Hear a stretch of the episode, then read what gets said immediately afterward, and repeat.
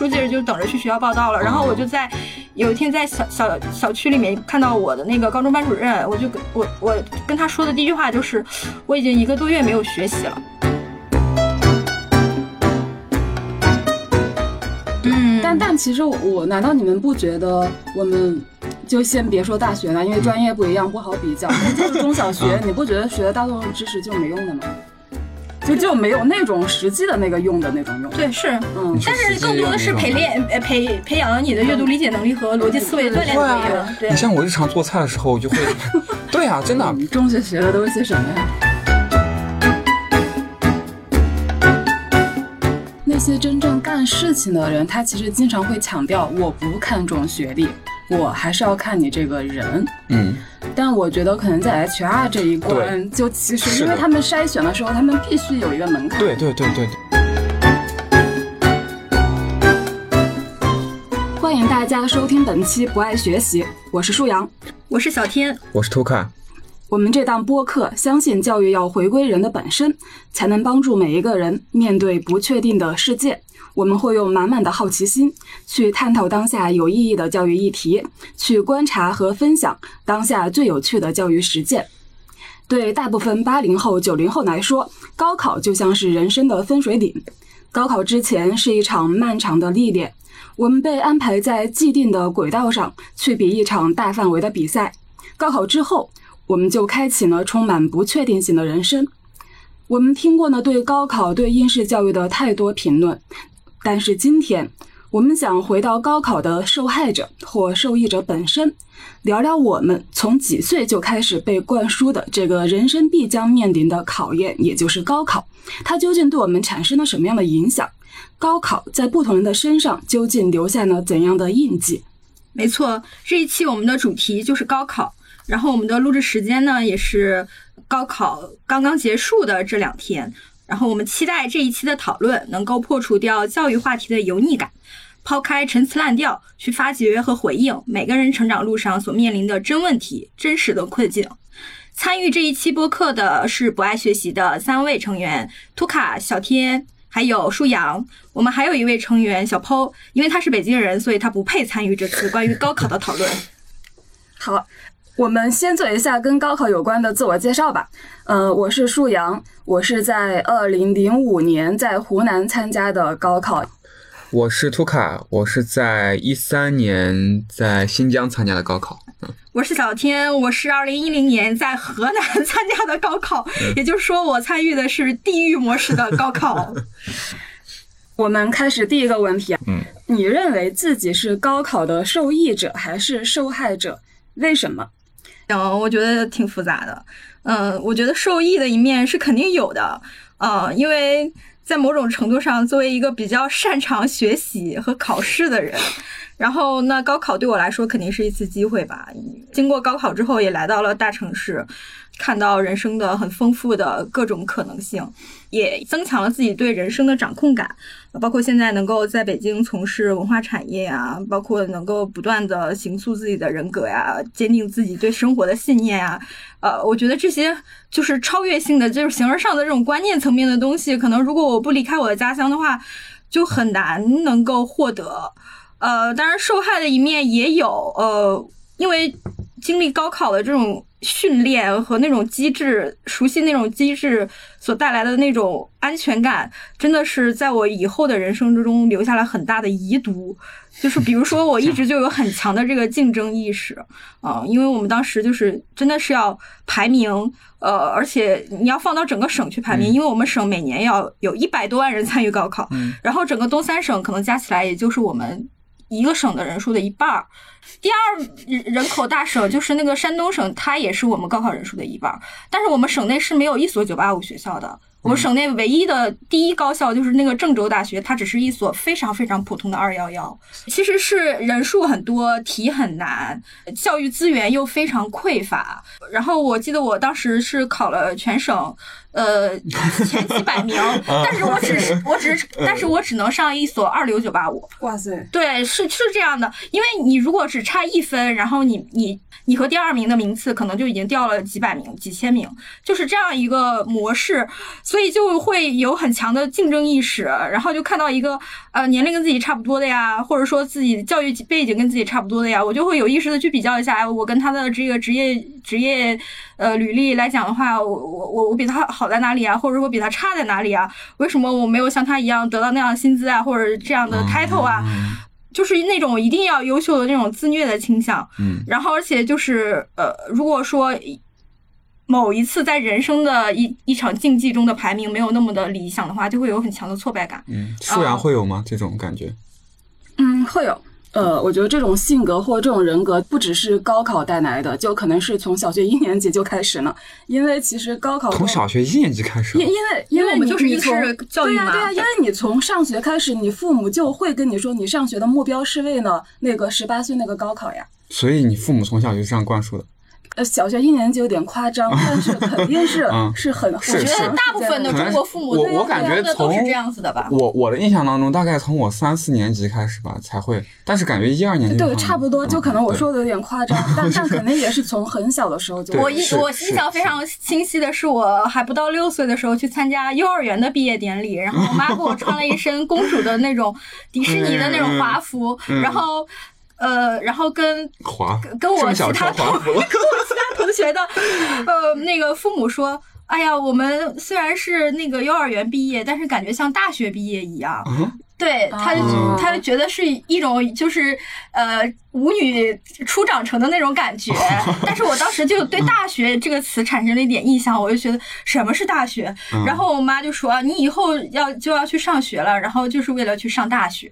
哦就是为了去上大学。啊对嗯我我我感觉还好，就我我最印象最深的是，因为我大概三年级的时候吧，我妈非要让我学一个乐器，嗯那那你家还是素质教育的不是 不是不是不是，他学的乐器是因为别的小孩都有学乐器了，嗯，我我也要学个乐器。是为啊，是你那时候就已经开始有那种小升初的那种，是想让你走艺考生啊，没有没 有，他只是看到其他家长，其他家长都让自己哦孩子学了一个乐器，然后他就想让我学个乐器，嗯，然后就，然后一直在问我们老师，男孩子学什么乐器好吗？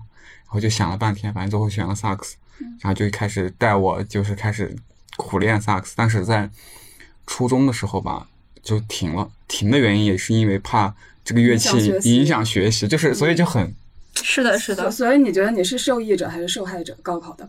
嗯，我觉得总体来说是受益者吧，因为你通过这样的一个制度去，呃，远离家乡，去见到更大的世界，去去去学习，去去体验。但是如果没有高考这个制度，其实你很难，甚至都很难走出这个你家乡那片地方。是的，对我们几个来说是这样的。对对对，感觉我们三个人好像共同点都是小镇青年，是吧？是这个意思。应该差不多，因为没有其他的资源嘛。你对啊对啊想象不到，你能把你薅着从那个土地上薅起来的那个力量在哪里？对，其实只能是考高考这种制度。对，嗯对，但是它其实对于小孩子，就像小韩刚刚说的，对小孩子荼毒也是很深的，就一直会影响着你这种有这种竞争意识在。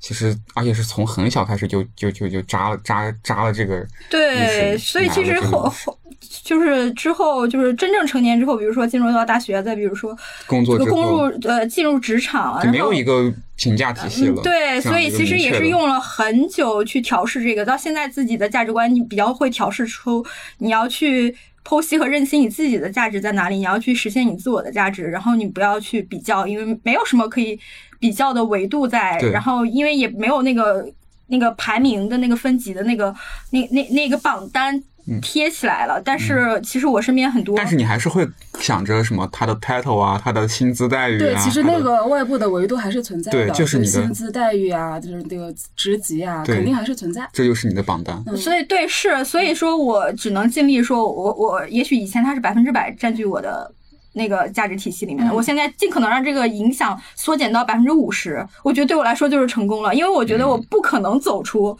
这个高考整个整个所它所象征的那一整套意识形态对我的规训，我觉得这一套意识形态我没有办法完但全摆你不是脱。，但你不是之后想要走那个自由职业吗？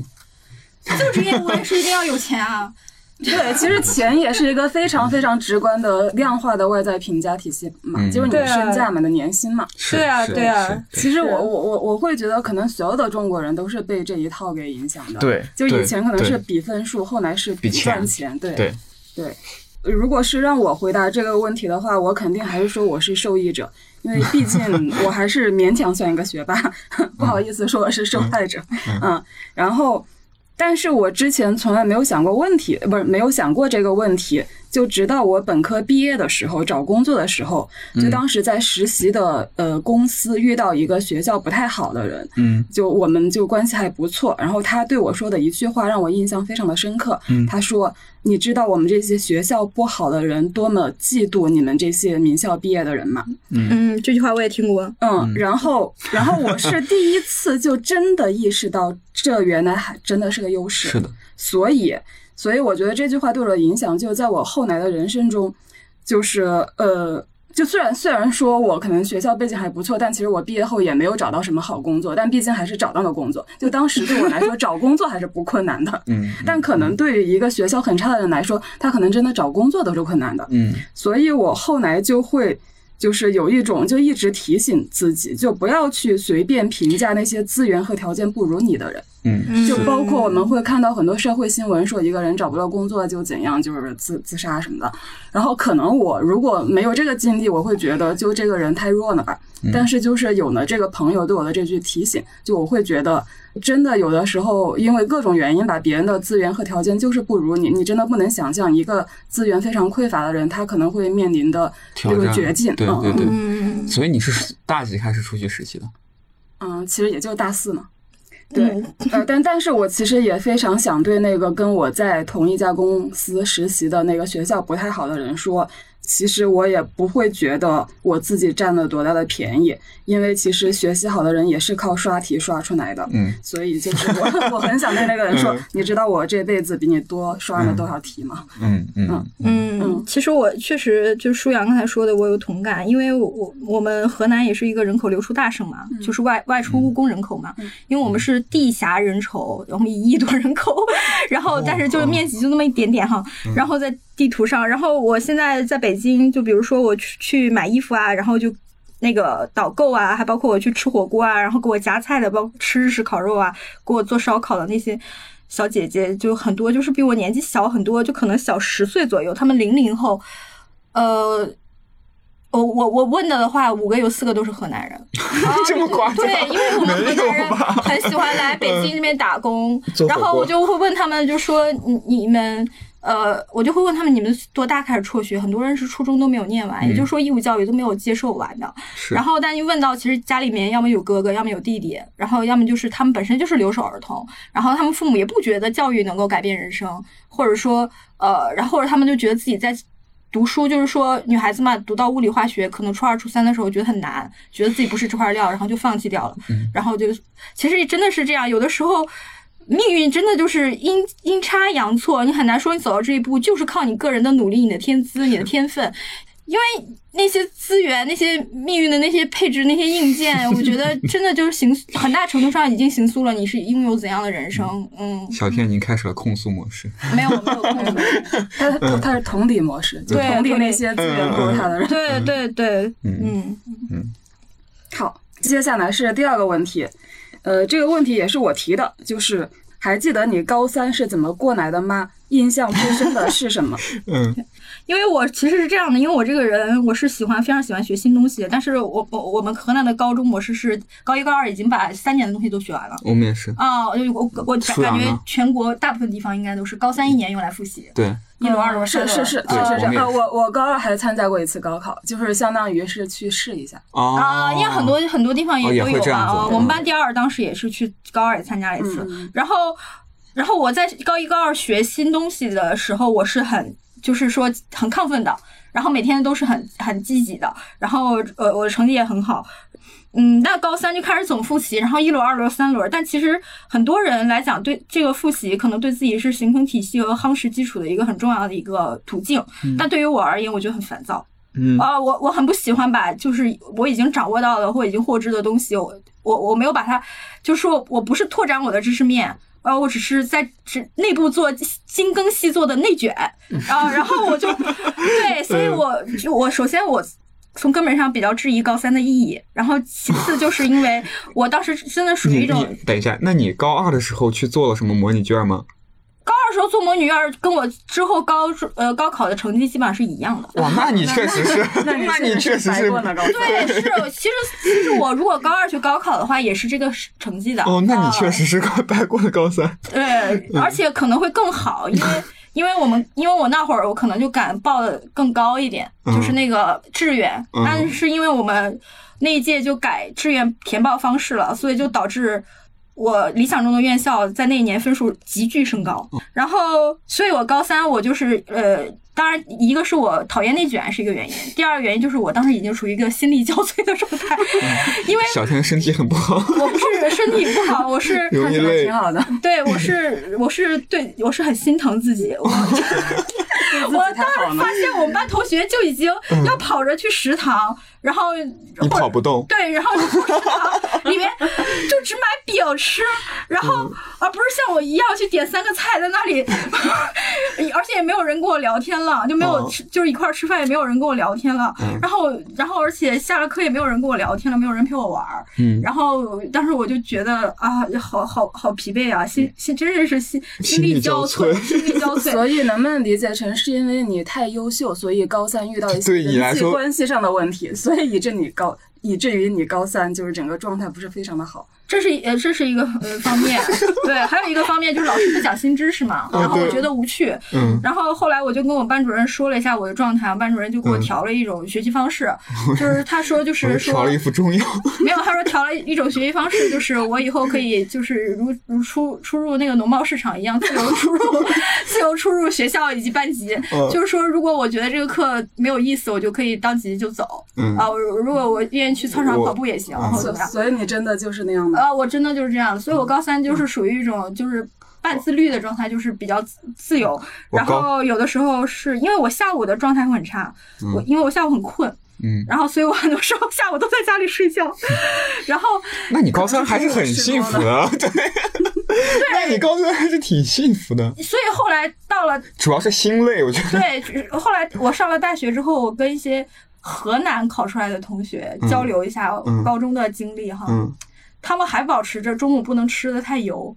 他说，因为中午如果吃肉吃油，你下午会犯困，是是，它会影响你下午学习状态。对。然后我会觉得，我天呐，一这是一个什么样的一种一种一种，就是考试机制，竟然逼迫一个人要调整自己的饮食习惯。反正我不管，我还是要大鱼大肉。舒阳呢？其实高三在我的回忆里一直是非常愉快的一段经历。你我问一下，你高二的时候模拟去做那个模拟卷子高模拟高考和你高三的分数差？你不是高二有差别有差别，将近一百分吧？哦，那你还是 是高三还是有用的。对，高三主要就是做题嘛，对那些东西基本上学过了，但是做题能够帮你从八十分到九十分嘛。嗯。然后回到那个高三，就其实我觉得我高三过得还挺愉快的。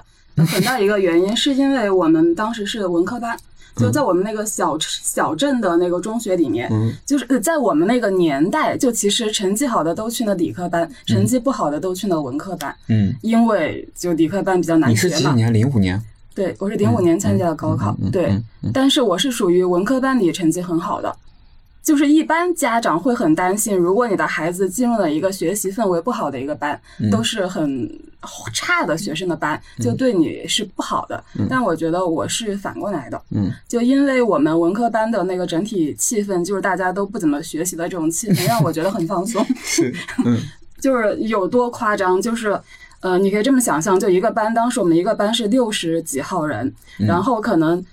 呃，会学习的，还有一点希望考上大学的，都坐在前教室的前半部分，就基本上自我放弃的坐在教室的后半部分。你是一半一半吗？就这么自这么多吗？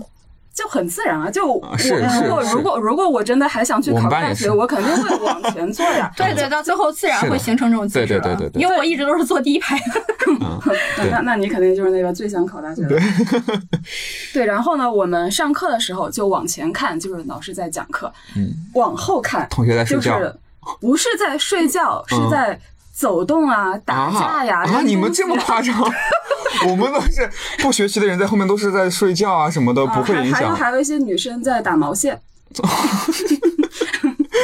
但是到我那个年代就已经变成，就是他们会就是用 MP 五看网文了。哦，对对对对对对也有也有很多人就对塞着耳机，对，嗯嗯嗯，对，所以有要不然就是出去打球了已经。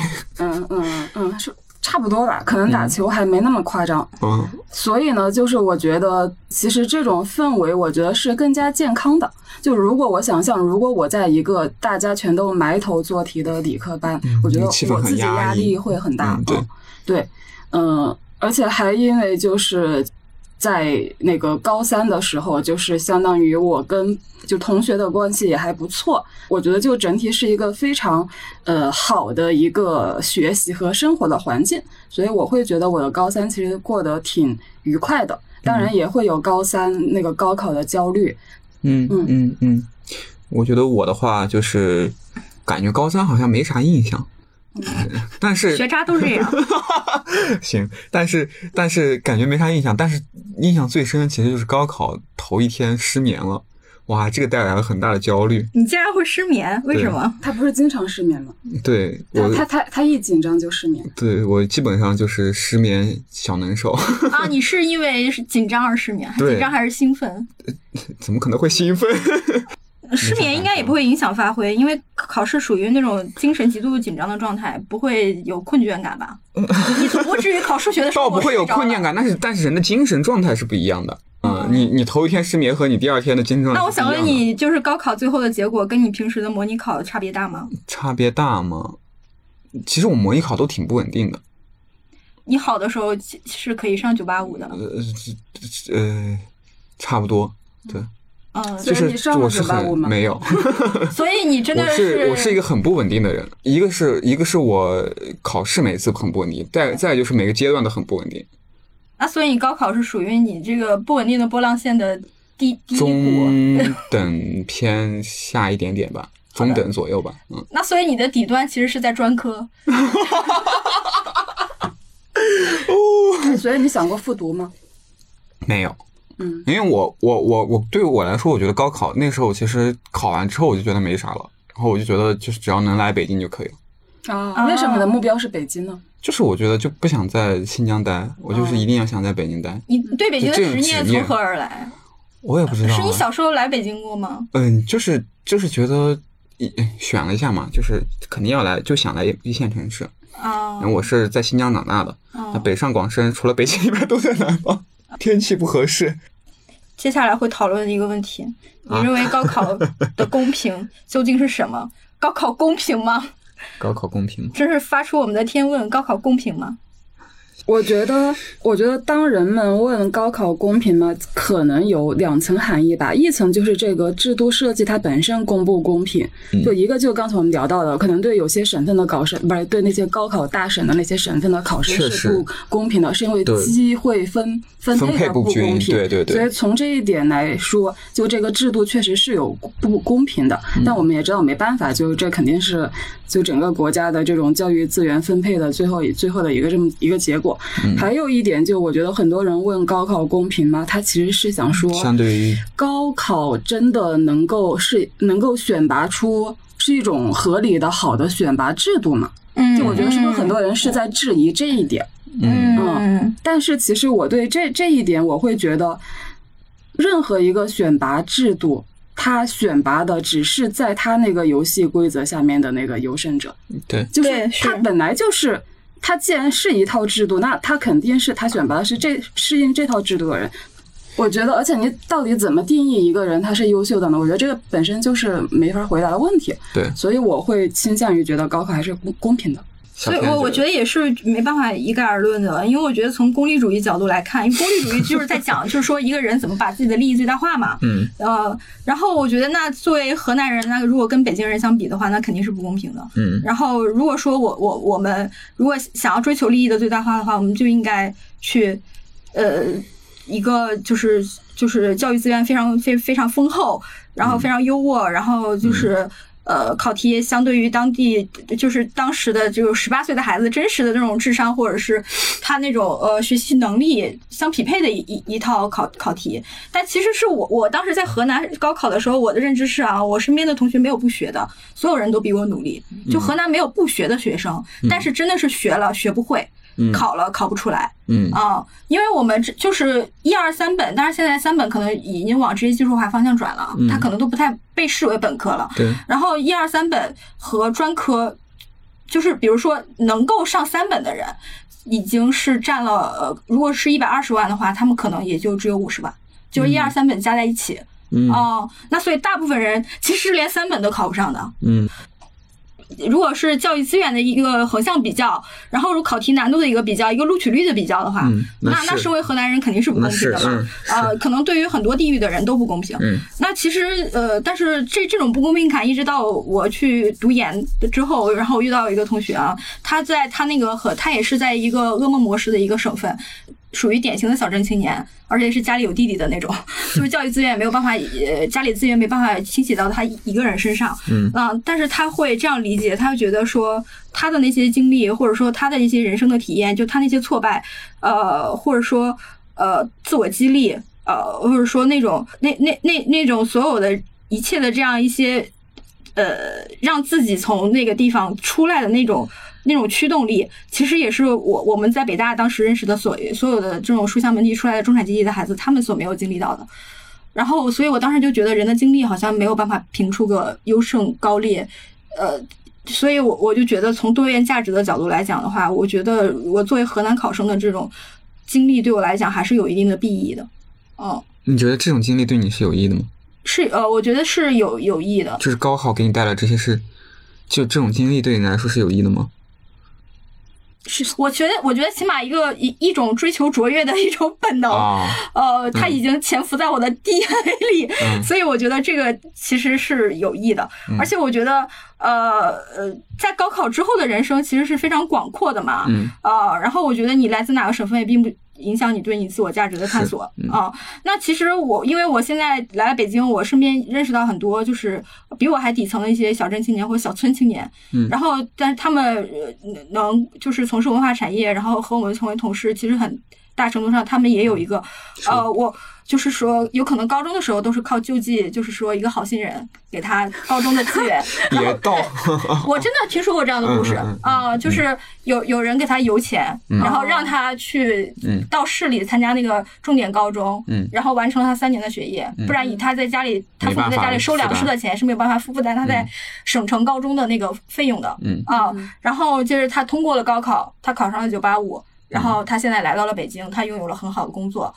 除房价不说啊，他可以在北京过上一个 起码的的一个中产的这种嗯文艺青年的日子。嗯所以从这种叙事，是我已经听到好好几个人有这样的故事了。嗯所以我觉得高考它的公平性可能不是体现在某某两个具体的人的比较，它的公平性是在于它给最底层的人有一个兜底的一个上升空间对，它起码说还有这个机制给你兜底，你可以把握住这次机会嗯来开拓更广阔的人生。嗯嗯嗯呃，其实我想到我几年前看过一篇文章，就是讨论高考到底公不公平。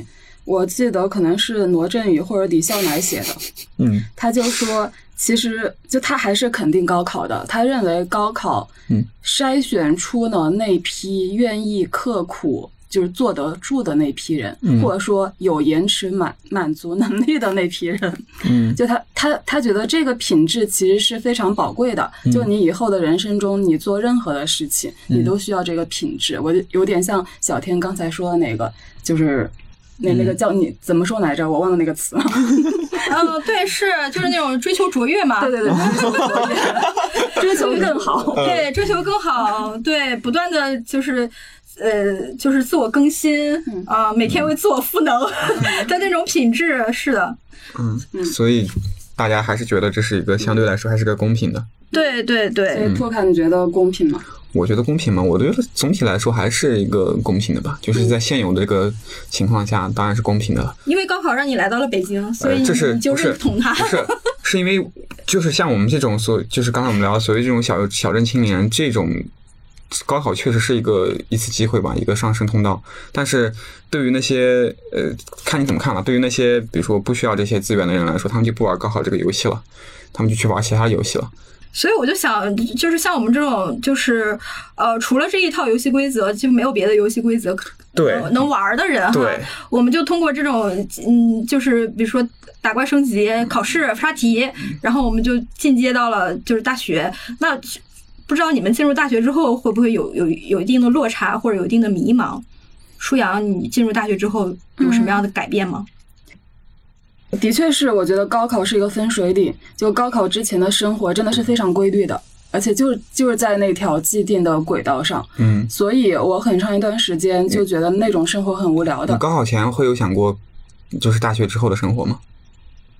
我高考前想的就是，等我高考完了，我就可以脱离这种摆脱这种生活了。至于之后的生活至于之后的生活什么样的，其实我不知道我当时是怎么设想的，应该也没有什么设想，嗯。因为我们就是就生活在就出生在一个小县城嘛，其实也没有太多的素素材对供供你去想象，嗯对，嗯对，当时就就是想着觉得我。呃，即便我考上一个很一般的大学，我觉得我也要出去了，我可以摆脱我这个家庭的，嗯这个无这个无聊的学校、无聊的环境，嗯嗯，对，就这种心态。然后真的进入了大学之后，就因为我性格也是属于那种比较内向、比较自闭的人吧，所以其实大学期间，就我会感觉到，就是我。呃，当然，但是这种感觉可能还是大学毕业多年之后才就是深刻体会到的。对，就是我会觉得我比那些呃就比较大城市、一二线城市背景的同学，就他们真的比我成熟好多。就他们想问题，他们做决定都会比我成熟很多。嗯，嗯就我是属于懂事比较晚的那种。嗯嗯嗯嗯，对，嗯，小天呢？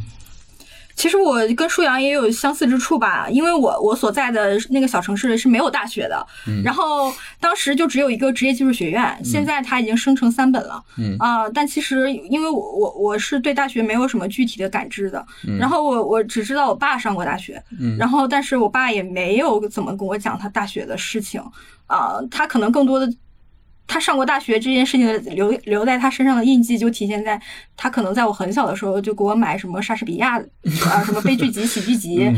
买什么这些书让我来读，然后他觉得这些是通识教育必须要读的书，然后但是他没有给我讲过他大学的那些具体的生活环境或什么样，而且他是理工科的嘛，可能借鉴意义也不是很多，嗯。呃，然后但是当时因为所有的教呃就是老师也好，或者是家长也好，给你灌输的话语就是，哎呀，你忍过这段时间吧，考完之后就解放了。嗯他们就会用“解放了”这种词，就会就很有革命色彩啊。是的是的所以当时就会觉得，呃，就对，就会觉得就是乌托邦，然后就觉得是无限的自由，但是那种自由，你对那种自由的体认是很匮乏的。嗯你无限的自由要干什么呢？其实这种迷茫，我在考完之后就有了。哦然后我考完之后，呃，接着就是等分嘛，等完分之后，然后报志愿，报完志愿之后就收到录取通知书，接着就等着去学校报到了。然后我就在有一天在小小小区里面看到我的那个高中班主任，我就跟我我跟他说的第一句话就是，我已经一个多月没有学习了。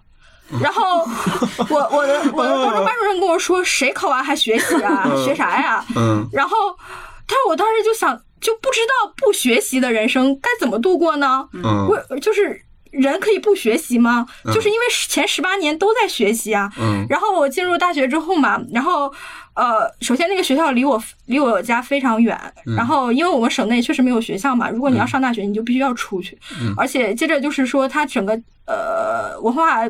背景和那个价值系统跟我们老家的那种农河南人那种就是所以吃得苦中苦，方为人上人的那一套很朴素的叙事又不相同。所以你本科是在哪个城市？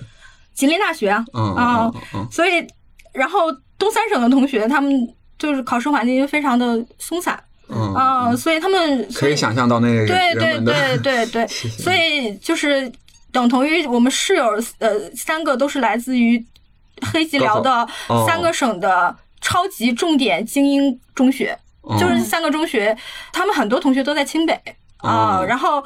呃，是那种完全就是应该是中国早批早期开始践行素质教育的这样一种重点中学。嗯然后我是从一个非常非常传统的打、打怪升级应试教育中学出来的。所以你开始我说的跟他们真的是格格不入，嗯。然后就有很大的落差。这种落差更大程度上的是来自于自己价值观的迷茫，就是你以前的那个价值系统已经被解构了，你你不顶用了，在这里不看分儿，然后但是你自己在建构另外一套系统，然后安置自己的自我价值，但是那个时那个时候是没有建构起来的，嗯啊。嗯嗯嗯，所以我想到的方式就是谈恋爱，所以 只能转转到像亲密关系那里去寻找一些慰藉。对。所以你大学期间是谈了很多场恋爱吗？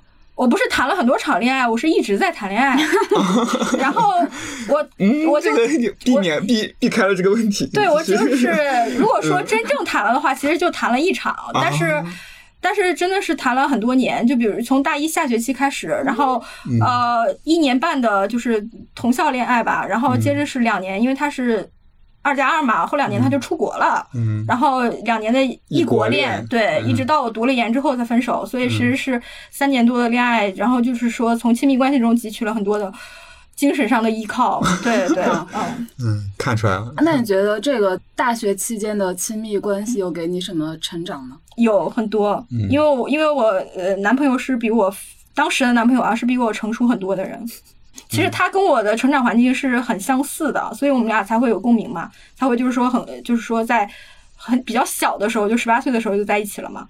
但是他是比我能够认识到，就是自己是适应哪套游戏规则的人，自己是可以在哪方面做得好的人，而且是可以很专注的、心无旁骛的去投身于那个领域的人。比如说，他就觉得我们就是会学习、会考试，所以他就选择了科研这条路。嗯啊、所以他就是后来就是我们分手之后，他就留在了国外，一直读 PhD 嗯啊、现在应该已经学成归国了吧？呃 Who care？不知道。其实，其实我大学期间就非常大的一个，就是跟之前的差别，就是就互联网给了我很多东西。嗯，对因为其实是大学之后才接触吗？呃中学肯定肯定有我知道，我知道，我知道，我知道。有，但是你作为一个好学生，其实你是不会把大很多时间放在互联网上的。嗯嗯嗯嗯。但我是进入大学之后才彻底的，就是能够去享用，就是就是自己也很那个开放的去享用互联网。嗯嗯，对嗯然后我觉得。呃真的，可能我大学吸收的百分之五十以上的知识和信息是互联网给我的。对。你当时是在上慕课吗？不是零几年那那个时候哪有哪那个没有，那个零那个时候还流行什我刚才不么非主流吧零？我是零五年高考嘛。我说那时候是不是还流行什么非主流的那个时候？对，对吧应该 应该是，应该是，应该是。那我那你是那什么轻舞飞扬，我心好痛，给了你很大的馈馈赠吗？是吧？呃，对，那那个时候大家 QQ 那个名字是有这种风格。对对啊对对对对。那那你主要从互联网上获得了什么？嗯，其实那个时候用的最一最开始用的最多的呃互联网产品就是搜索引擎。啊，当然，哪家公司我就不说了。好好好，不说。因为他也没有给我们打钱。嗯 我靠！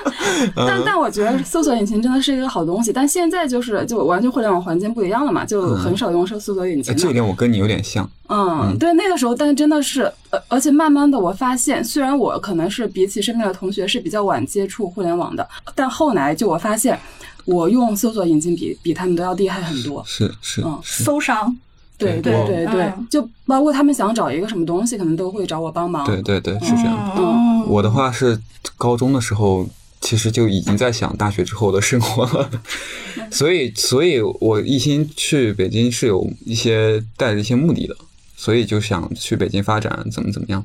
所以在高中的时候就跟会跟同学天天都在商量大学之后要干什么干什么，天啊，所以对对高中高考也没有很很 care 这个事情，所以就就只要能在来北京就 OK 了。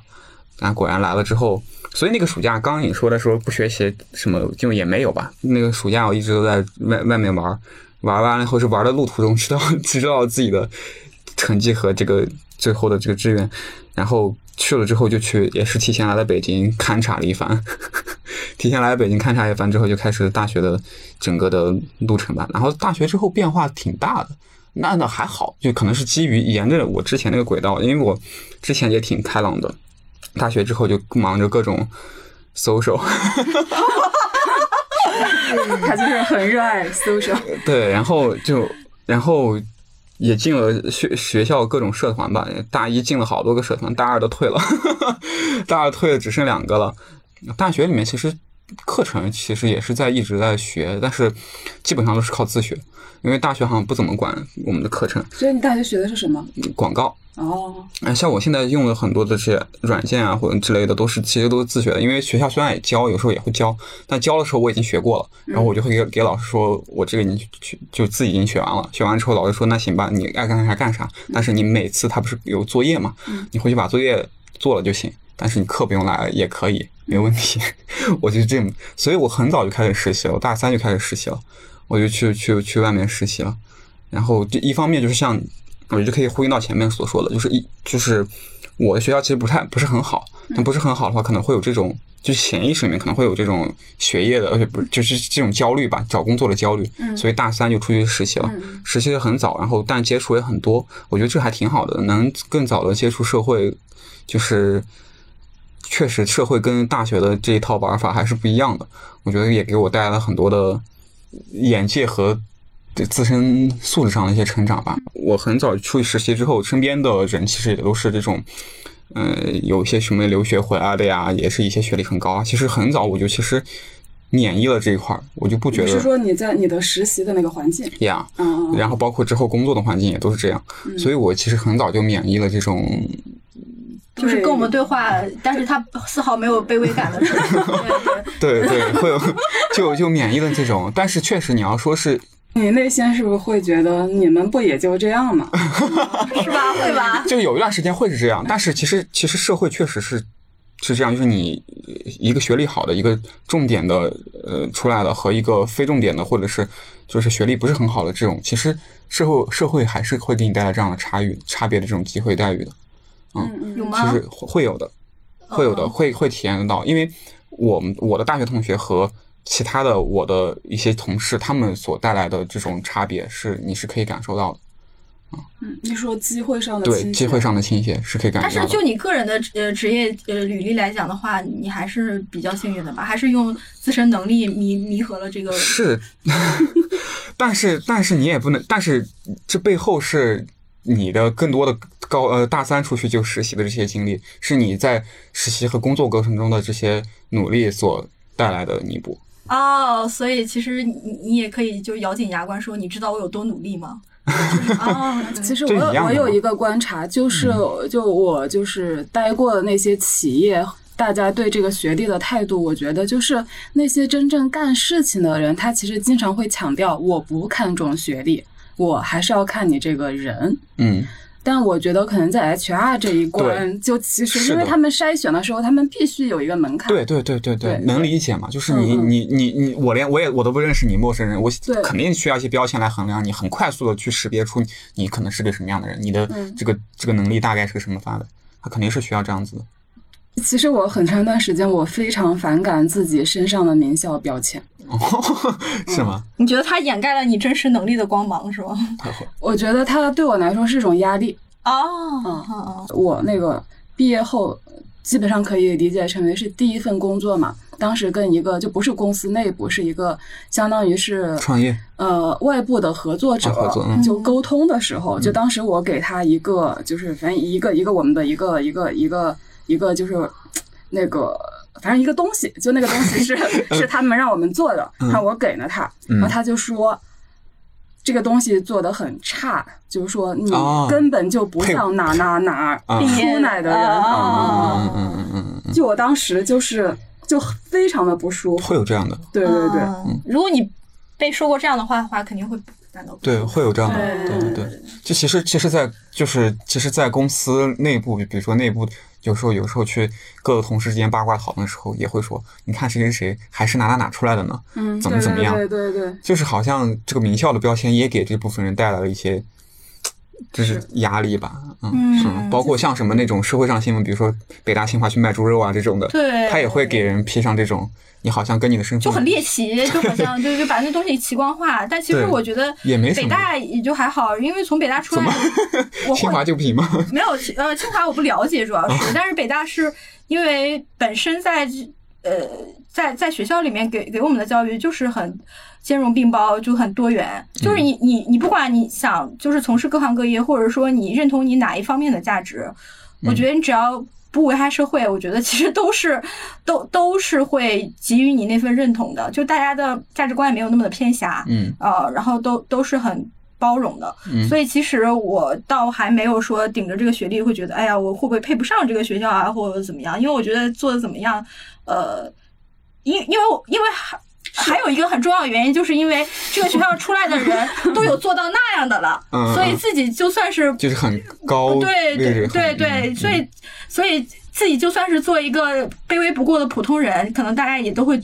会会会接受，我能感觉到小天还是挺认可自己这个学历标签的，因为因为我因为他对我来说不是一个学历的标签，而是怎么说呢？我是很认同这个学校所带来的一一系列的那个价值观念，嗯这本身觉得就是自身的气质跟他是完全吻合的，嗯所以我会觉得有一种精神上的归属感。嗯啊、而且在某种程度上，刚毕业的时候，他也是充当了我的精神上的避难所，嗯因为我进入社会有很强的不适感嘛，所以我又在那个中关园又住住了两年，所以其实我精神上是很依赖他的。嗯，嗯嗯你之前有介绍过你是哪个学校毕业的吗？就 top two 的某所那个，但是呼之但是欲出还用介绍？但是又不了解，但是又不了解清华，对，但是又不了解清华，对，大家可以去想象，都已对，经很所以大家刚才又聊到自己的那个嗯呃工作后嗯这个学历给自己的带来标签的价值哈，也都聊到了就是。高考和职场之间的某些微妙的关系哈，那在我那个年代呢，其实还有一句非常传统的话，叫做“艺考定终身”。你那个年代啊，现在也是这样吧对，？呃，现在可能不太认同了。然后，所以说，我想问大家，你们认同高考能够决定命运吗？我觉得命运这个事情，如果你相信有命运的话，那你就不应该相信高考决定命运。啊，啊，牛啊啊！你是什么唯唯物主义？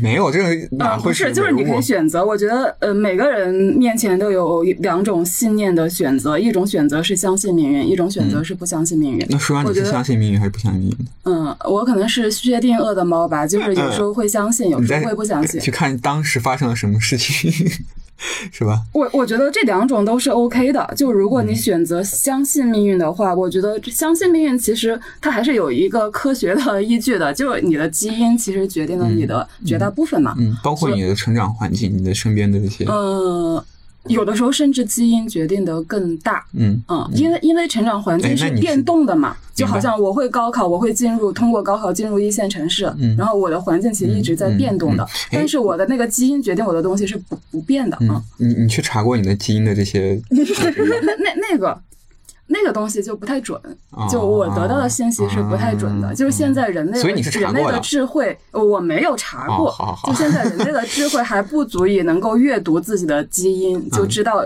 自己的基因跟自己的其他方面的表现之间的关系。嗯嗯但是就这个东西是存在的，嗯所以我会觉得，就其实这这也是一种挺好的心态。嗯就既然就是我的那个大命运是已经决定的，但是在这个完成这个大命运的这个过程中，嗯就其实是我们没法看到那些细小的呃偶然事件的，嗯就可能。就可能最终我我会活多少年，这个可能是我基因决定的，但可能是呃会根据一些不同的情况会有一个大概的就浮动，可能是七十岁到八十岁，嗯。但但是反正不会超过这个大概的东西。嗯。可能我以后会赚多少钱也是已经基因决定了，可能也是一个大概的范围，这个是改变不了。嗯，但是我会觉得感觉你好丧呀，嗯我没有觉得我很丧啊，我觉得这这是一种挺就很很舒服的一种状态啊，就是你知道你大概的命运已经决定了，但是在大概的命运中间，就你人生到底是怎么过的，其实这是没有决定的呀。嗯，就当然，如果你是选择一个不相信命命命运的人，或者说你是一个 想逆天改命的人，我觉得也很 OK。嗯。但但我会觉得我可能没有那么大的能量吧，嗯。嗯。嗯。嗯，所以我我就会觉得高考真的就是一个可能相对来说比较重大的一个人生事件，但它跟你的命运可能没有那么大的关联，嗯。嗯，我觉得舒阳的这个价值观其实是比较成熟的。嗯。嗯，其实我我我也不认同这个高考决定命运啊，但其实就像我刚才说的一样，我在北京遇到了我那些端盘子的同乡，那些比我年龄小那么小那么多的服装导购，其实他们的那个资源配置、他们的出厂设定、他们那个原生家庭，呃，其实这这这些程度，这这些机制难道不影响和不影响他的命运吗？我想也影响他的命运。其实我现在倒有点感受，就是我们每个人都是生下来来打人生这盘这盘游戏，或者说来玩一场剧本杀。嗯然后可能你的人设，你的出场人设是这样的，嗯但是你你要让故事剧情怎么演绎，你你要怎么样去呃打怪升级，这个是你自己的武力值，嗯这是你自己的技技能。嗯啊、那其实我比较倾向于认同高考是这个人生这盘剧本杀里的一个关卡。对，啊、可能比较适合这个游戏规则的人，他就会通过这个关卡而脱颖而出。比如说我和舒阳这种，可能会比较擅长考试。对，啊、然后我们就就能够呃把他让他把我们带到人生的一个新的高度。嗯。啊、然后，但是我也不觉得就是说他把我们带到这个高度就能够实际兑换什么。嗯。那其实我我我的父母其实是对这个学历肯定是寄予厚望嘛，因为他们那个年代的人，他们所接受的价值观念是非常的稳定且朴素的，就是耕耘就有收获，嗯。啊、要延迟满足，嗯。你要吃苦，然后你才能够有有所呃收益，然后怎么样？但是其实现在，因为我我我这一代，我作为九零后，已经处于一个就是阶级壁垒已经非常板结的话一个状态了。嗯。然后，所以其实你的个人努力，包括你打怪升级的，你你你通过了这个关卡，你拿到了那一纸文凭，它其实在现实生活中也没有像你理想中能那么 嗯。兑兑换一一个就是说呃社呃社会资本也好，经济资本也好，嗯。嗯，其实只是让你成为一个可能成为一个呃怎么说高新技术产业的一个打工人。可能我觉得是这样，就是可能高考完了之后，可能就像游戏里面你拿到了一个什么，嗯，重要道具一样，你给我考好了，你就拿到一个什么重要道具，在你接下来的人生当中，可能它会再发挥一些挺大的作用。但是也有人没有拿到这个重要道具，或者拿了但是，但但是那些人他可能他能抓住其他的，对他可以，他也可以在其他的方面去其他的抓住一机会些嗯道道具之类，的比。如说现在机遇机遇那么多，因为像现在什么一会儿这个风口，一会儿那个风口，嗯是吧？对一会儿这个创投，那个创投，其实很多高考没有没有好。没有那个考上很好学校的人，他可能考研，或者是他长远的学习读博。其实我也知道有一些本科很不好，但他嗯之后就是在这个学术研究领域也颇有成就的这样的学者，我也认识。所以其实高考有适合他的人，嗯，也能够造福一批人。但长远来看，我觉得命运还是由自己的价值观，还有自己的学习和思考能力来左右的。嗯嗯，我但我很难用决定这个词啊，因为我我不知道自己的个人能力和出场设置这两方究竟哪个在决定命运这方面占有更重要的配比比例。嗯，我觉得命运这个这个就是潜在的是问你，命运是有过好的，这人生过好还是过差了？这背后的潜在一个问题是这样的。其实，所以另外一个问题就是你怎么看待这个人生？如果你觉得你不 care，就是呃，就是拿钱多少这个这个维度的话，或者是你的，我觉得拿钱多少跟生活质量也不一定相关。是对吧？是是，就是如果你注重的是你的生活质量，或者你注重你是过了更有意义的一生的话，我觉得高考是确实它是一个在主流的一个嗯、呃游戏规则的一个重要道具，一个钥匙。但是你不拿这个，或者你不玩这套规规则，你也可以啊，也没有问题啊。如果从这个维度看的话，我觉得高考对这个你个人的这个命运的影响，我觉得还挺小的。嗯，可可以对某些人来说，这个影响可以非常非常小，对，可以小到不存在。因为有的人没有经过高考，但是也很好。所以是不是可以回到你那个问题？嗯就图卡提出的那个问题，如果现在让你回到高考的年纪，但是你不用参加高考，不管是各种原因，反正你不用参加，就没有高考这个制度了你会做什么？我来回答，就是他会做一个 artist，对，如果如果我如果我当时没有高考这个东西，我可能就去画画了，就一直都想画画，然后也一直都在画画，但是一直都没有成体系的学过。就是不不再让六便士绊住你的双脚，让你去疯狂的追逐月亮吧。呃，但是还得考虑六便士吗？你还得考虑。你要把自己就是流放到一个孤岛，然后戳瞎自己的双眼，然后开始绘画。戳瞎自己的双眼。嗯，这就是就其实问这个问题，其实他背后就想说，如果没有高考这个体制了，你该怎么选？你没有一个统一的路径了，你会怎么样去去去选择自己的人生？其实我觉得这个问题其实更比较类似于，就是如果你已经实现财务自由了，或者说你没有任何的生存之类，你该怎么？因为我倒我倒不不是这么考虑这个问题的。我之前收到托卡提出的这个问题的时候，我一直在想这个问题到底是他想问什么。我的理解是，我觉得这个问题是想问我们在十七八岁就人的那个学习能力、精力最旺盛的年龄，如果我们不去说一定要高考，我们会为自己做出什么样的选择？对，嗯嗯嗯嗯所以我当时想了一下，我既然之前就一直很想脱离家庭那个环境，那我肯定当时选择我我无无无非就是 就也还是自立呀，可能去打工或者说是找份工作就能够自立。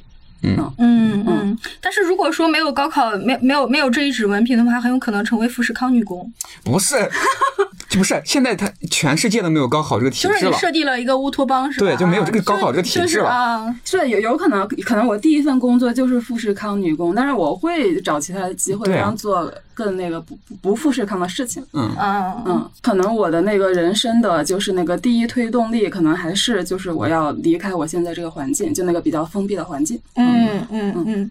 那如果如果没有高考的话，那我就会让我父母砸锅卖铁 送我出国，然后送我出国，然后去读国外的高校，因为 所以你还想在这个回到这个体制里面玩儿？就是因为就我个人的对自己的了解来讲的话，我觉得我嗯。的禀赋还是比较适合读书学习的，而且我也希望我我在就是最年富力强的时候能多一些读书学习的经验和体那个，嗯。呃，因为我现在就感觉自己的记忆力和我这个在下降。脑力就就 远不复当年啊。嗯然后因为高中好像都是我们就是整个人的知识是最最最最丰富、最最饱满的时候，精力、学习能力对能力也很最强的时候，所以我所以我觉得还是呃会去国外接受一下高等教育这样的。如果我们国内没有高考制度了那如果国外也没有高等教育了呢？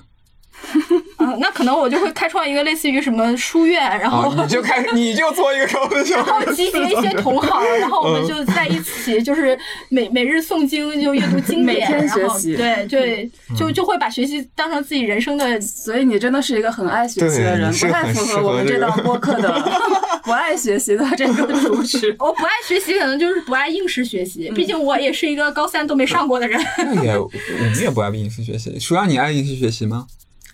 谈不上爱啊，因为那个东西是你必须去做的。是是是。嗯，我觉得应试学习的爽感就在于你刷题的时候，你会有一个正反馈，啊，就是分数的一个正反馈。嗯，或者是你做题的时候啊，这道题做了之后对答案，哎，我做对了，嗯嗯，就这样子嗯嗯嗯，但我好像从好，我好像从小就没有这种，嗯，因为你经常做错嘛。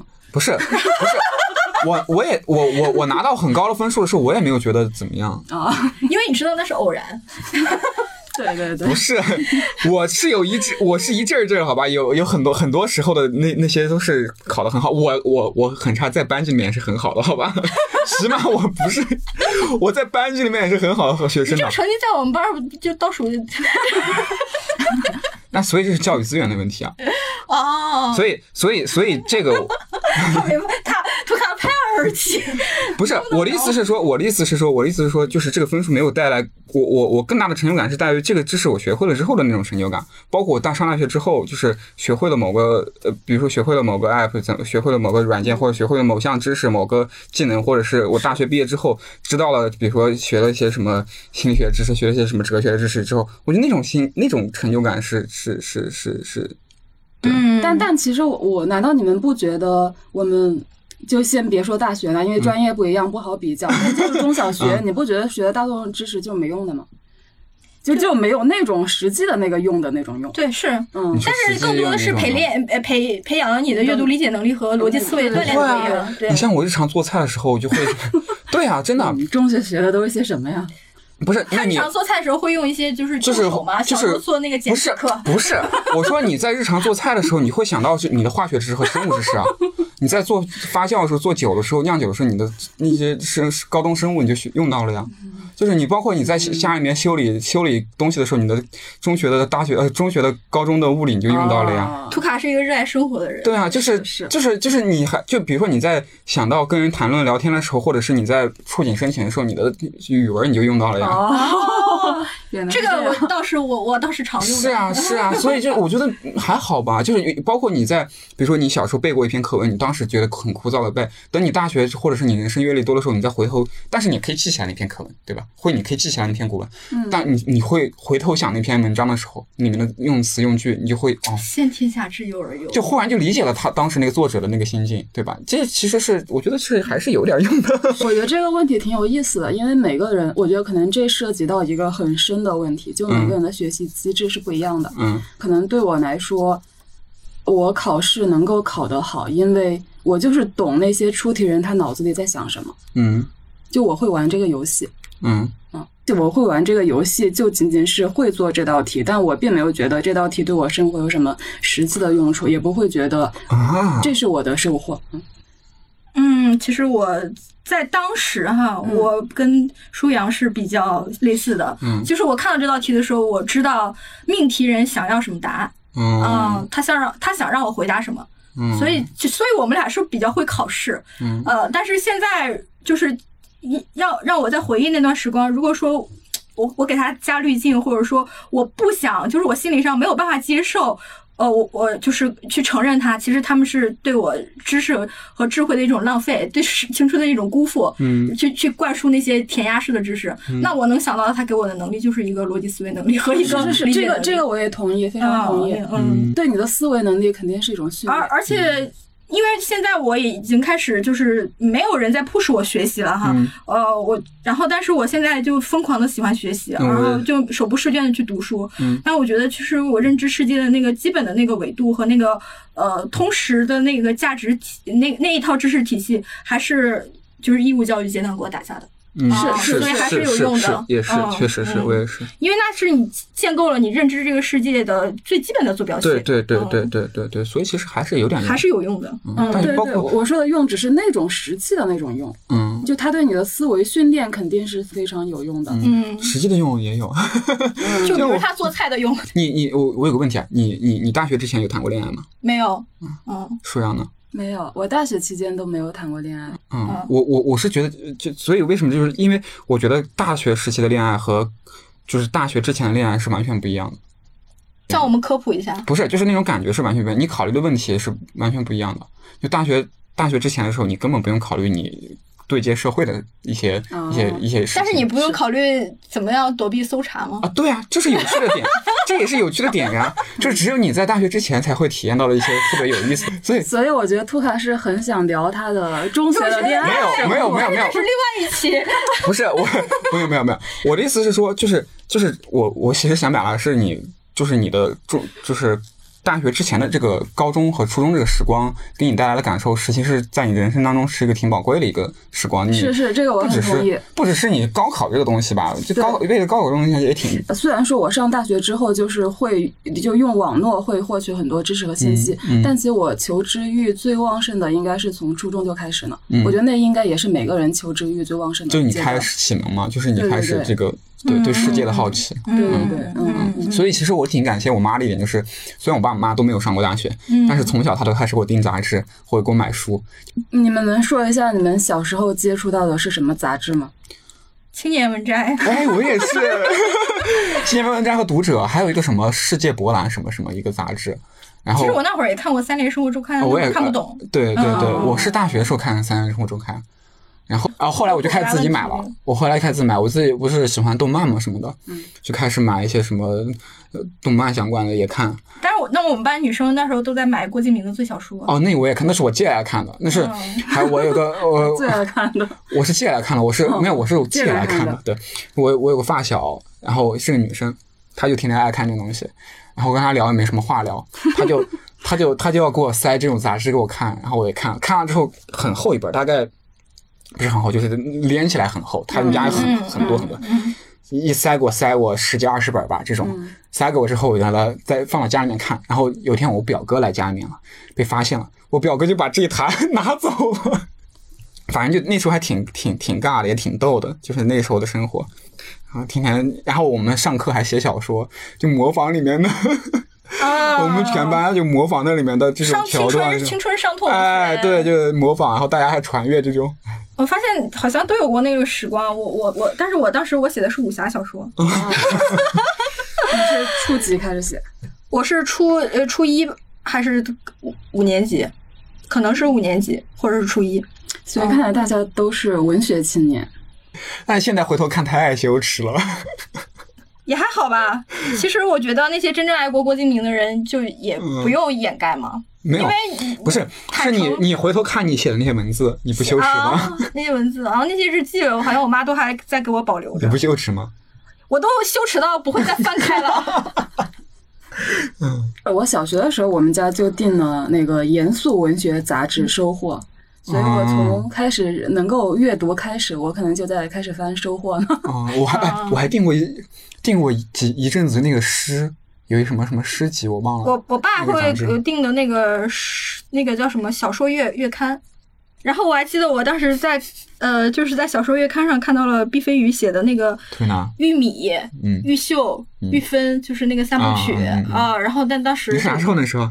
那上初中吧，啊然后当时就会觉得哇，好，就是感觉是那种很血肉模糊的，但是又很赤身裸裸体的那种感觉，因为他会写那个玉玉米的妹妹被轮奸，嗯啊 就写那种，呃，虽然是乡土文学里面的那种青年女性她们的那种生存遭遇吧，嗯然后就是所以也也有一些严肃文学方面的启蒙。我初中时候在读鲁迅，啊，那那会儿也就读呢。对，那会儿都会读。没有那但是但但是那时候就会觉得有点，就其实你从《朝花夕拾》开始读起来就都还好，都读读不懂，就就没有真正的读懂啊。对没有真正的，但是我就觉得从百草园到三味书屋那还挺蛮有趣的，包括社戏什么的，啊我就觉得里面的那个豆子很好吃。然后对对对对，因为《朝花夕拾》那本其实也还好，嗯就蛮适合小朋友读的。是的是的。舒阳有什么高有意思的高中生活？嗯，刚才说的是就是一些读物，呃，就阅读材料对人的影响嘛。我觉得，嗯，其实那个我上初二的时候，应该当时是韩寒十八岁，刚好就是火，是你的初二和我的，所以对 对，嗯就对于我来韩寒对我而言说。就好像是前世就。那是一个嗯就很有纪念意义的时间点，为什么呢？因为当时就其实嗯当时是我们都还没有上网，所以我跟我的同学是跑到我们县的邮政局去邮邮政去远程去买了那本书。就好像当时韩寒的小说只能通过就是那个邮政去购买订阅，对对。虽然买了之后，我们我们俩都不都不觉得那本书写的多好，但是我会觉得这对我来说是一个印象很深刻的事件。我买了他那个什么独立团有一个，对对，那个那个是后面，那个是后面很多年的好不好？对对对，所以我说你还挺挺早的。对那个本那本我是买了之后，我觉得还挺有纪他的第念意义一本书就是《三重门》嘛，第一本小说对对对，嗯就三重门我我看的时候已经是电子版了。嗯嗯，就当时我们就是很很辛苦的去嗯找他的纸质版去买。嗯我应该是高中时候就开始大量的看王小波的书，啊，所以我觉得他对我应该也是一种启蒙的一种作用吧。嗯，所以王小波是你哪方面的启蒙？可能就是追求自由呀、自我觉醒、啊对呀，嗯就大概这种感觉的嘛。嗯嗯而且那个时候刚好遇上呃就青春期、叛逆期，又特别就那种东西，青春期叛逆不是高高中啊高中，嗯 嗯，嗯就特别对你的胃口。嗯，你不像我这个高中就是呃，就读了很多三言二拍和。《金瓶梅》还有续《金瓶梅》等一系列《金屋梦》等等，开启了我对色情文学的这个探讨，啊 OK，以及这个兴趣。高中的时候是就是有点自闭吧，当时然后就开始。这个社交关系啊，探讨这些，就开始看了一些什么心理学啊、哲学的东西。啊，对，嗯是，所以我觉得，就说不定，我觉得这些读物可能对我们的影响更加深远，比起高考。是的，是的，是的，是的，是吧嗯嗯嗯我现在回到就我们那个老老家，我自己嗯那间书房，然后看我中学时候看的那一排书，我会觉得那一排书可能对我的影响比高考更远。嗯，对，是的，是的。我对色情文学的爱好保留至今，并且蔓延到色情影视等等。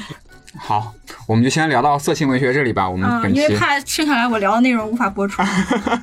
好，如果听友们还觉得不过瘾的话，可以在我们评论区留下你的观点啊，或者关注我们的微信公众号“不爱学习 Pod”，或者加入我们的听友群参与讨论，也可以提出你的问题和相关需求吧。如果你对本期觉得还挺有意思的，觉得，呃，欢迎分享给你的朋友，也欢迎订阅我们的播客，我们在各大平台上都有上，也欢迎评论，谢谢大家，再见。拜拜。